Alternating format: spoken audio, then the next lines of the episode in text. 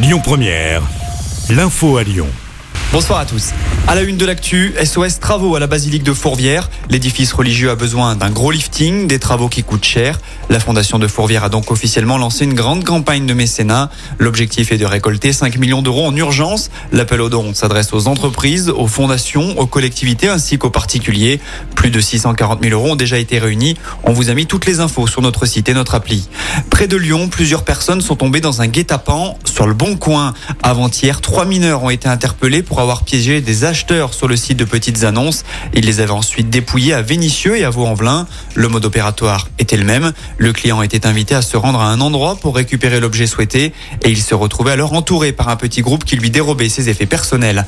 Une femme violée dans un TER dans la région, c'est une info de Lyon Mag. Les faits se sont déroulés mercredi soir. Une femme de 19 ans a été agressée sexuellement à bord d'un TER reliant Lyon à Grenoble. Un jeune homme l'aurait embrassé et pénétré de force. L'agresseur présumé a été arrêté par la police en garde Voiron.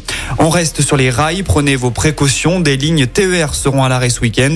La SNCF annonce que le trafic sera interrompu entre demain midi et dimanche 12 heures pour des travaux de maintenance. La ligne Dijon-Mâcon-Lyon est concernée et aucun train ne circulera.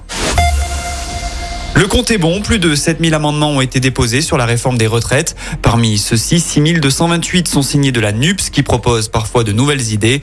Le parti dénonce notamment le recul de l'âge de départ à la retraite à 64 ans. Le texte va passer en commission des affaires sociales à partir de lundi, puis dans l'hémicycle à compter du 6 février. Vous l'ignorez peut-être, mais on a frôlé la catastrophe cette nuit. Un astéroïde de la taille d'un camion a frôlé la planète Terre. Il est passé à 3600 km de nous sans faire de dégâts, indique la NASA. À titre de comparaison, la Lune se trouve à presque 400 000 km de la planète bleue. Bernard Laporte a présenté sa démission ce matin en tant que président de la Fédération française de rugby. C'est le trésorier Alexandre Martinez qui assure la fonction par intérim. Rappelons que Bernard Laporte avait été mis en retrait suite à sa condamnation à deux ans de prison avec sursis pour corruption trafic d'influence et prise illégale d'intérêt. Il a fait appel de cette décision.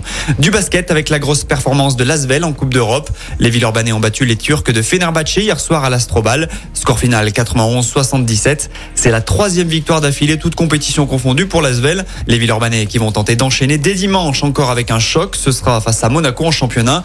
Toujours à l'Astrobal. En foot, la Ligue 1 reprend ses droits ce soir. Lorient reçoit Rennes en ouverture de la 20e journée. Coup d'envoi à 21h. De son côté, l'OL en pleine crise se déplace en Corse dimanche après-midi pour affronter Ajaccio.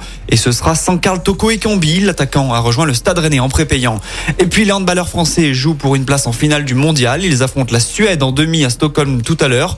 Coup d'envoi à 21h. Le match est à suivre en clair sur TF1. Écoutez votre radio Lyon Première en direct sur l'application Lyon Première, lyonpremière.fr et bien sûr à Lyon sur 90.2 FM et en DAB+. Lyon Première